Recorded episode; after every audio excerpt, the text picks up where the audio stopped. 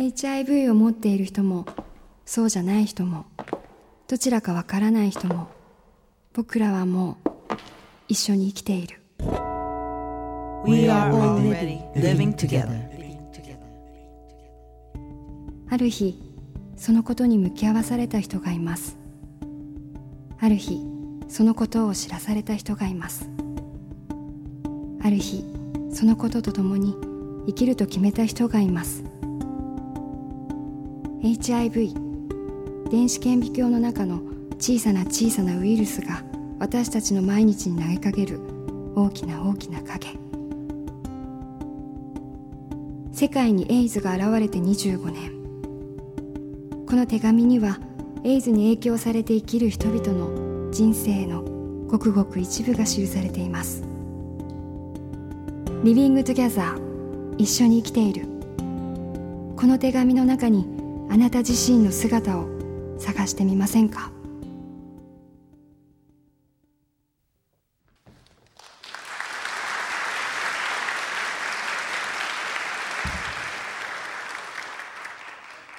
高橋源一郎です、えー芸もネタもやりませんのでお願いします、えーすいません。老眼鏡をかけます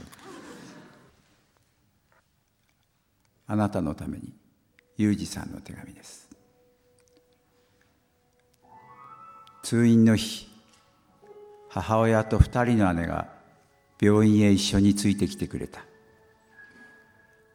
普段よりさらに狭くなった診察室の中で母は何度も俺の口から説明したことをドクターに尋ねていた。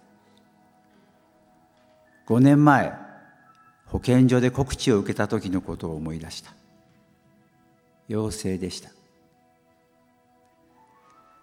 き取りやすすぎる抑揚のない同じ返事を俺は何度も聞き返した。家に帰ることができず漫画喫茶の PC で HIV に関するサイトを片っ端から読み漁った。何一つ言葉なんか頭には入ってこない状態の中で数字だけを探した。10年後自分が生きている確率彼に移ってない確率。1%でも高い数字を探した。今思えば何のためにもならないことだしその時も分かっていたと思う。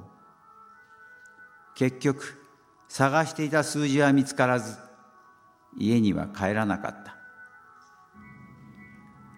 母も同じだったかもしれない。診察を終えた後も何度でも安心したいかのように同じことをコーディネーターに聞いていた。聞くというより探すという方が近いような気がした。打ち明けられてからどうですか？と同席していた研修中の学生が母に聞いた。母は少し照れくさそうにこの子のために少しずつお金を貯めているんですと答えた。いつかエイズを発症して入院するような時に備えてとのことだった。あなたのために。母がこの言葉を口にしたのは初めてのことだった。幾ばくかの無力感もあったかもしれない。言葉にするしかなかったのかもしれない。末っ子として育った自分はどんな時もわがままで物心ついた時からは息子という期待に応えられない負い目も手伝って反発することも多かった。ずっと誰のためとか考えることが下手だったのだと思う。HIV に感染してからは余計罰が悪くて何をしたらいいのかわからなくなった。それでも親は俺がつまずかないようにどんな小さな石ころでも拾っていてくれていたんだとありふれた童貞を俯瞰してみて気づいた。何をしても何もしなくても悲しいことは起きてしまう。恵まれたものを素直に受け取りたいと思った。与えられた運命と素直に戦いたいと思った。もう何でもできるわけではない。それでも何も怖くなかった子供の頃のように10年後の約束をしたいと思った。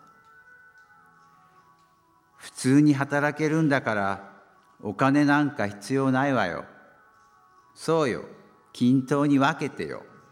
と二人の姉が一生に伏すように和ませた。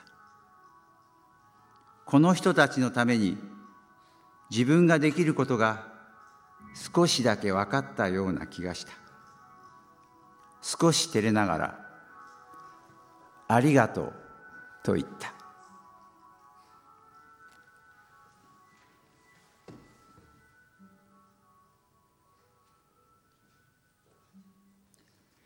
裕二さんの手紙でした。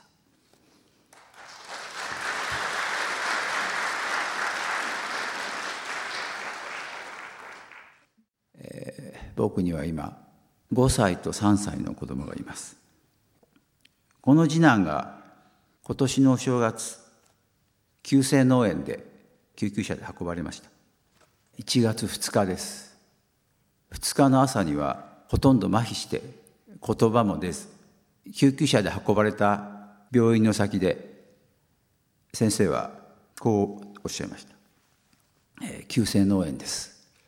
助からないかもしれません。助かっても重度の障害が残る可能性が高いと覚悟してください。とおっしゃいました。全く予想もしないことでした。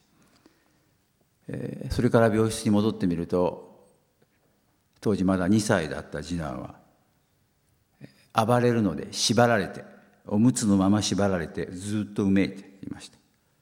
このままこんな状態がもしかしたら一生続くのかもしれない。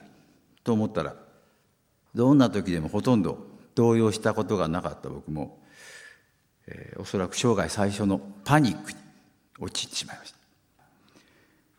3日4日ぐらい経ってようやく妻にこう言いました。よく考えてみた。もしかしたら彼はこのまま意識も戻らないかもしれない。僕はどんなことがあっても彼を生涯守れるような体制を絶対作っていくから彼を支えていこうというふうに言ったんですね。その時妻が言った言葉が忘れられませんはあって。え？3日かかってそんなこと考えたの？えー、妻によると先生から言われた瞬間にそう思った。自分が産んだ子供だからもし植物状態になったらもう一回赤ん坊から育てればいい。先生から言われて1秒後にそう思ったそうです。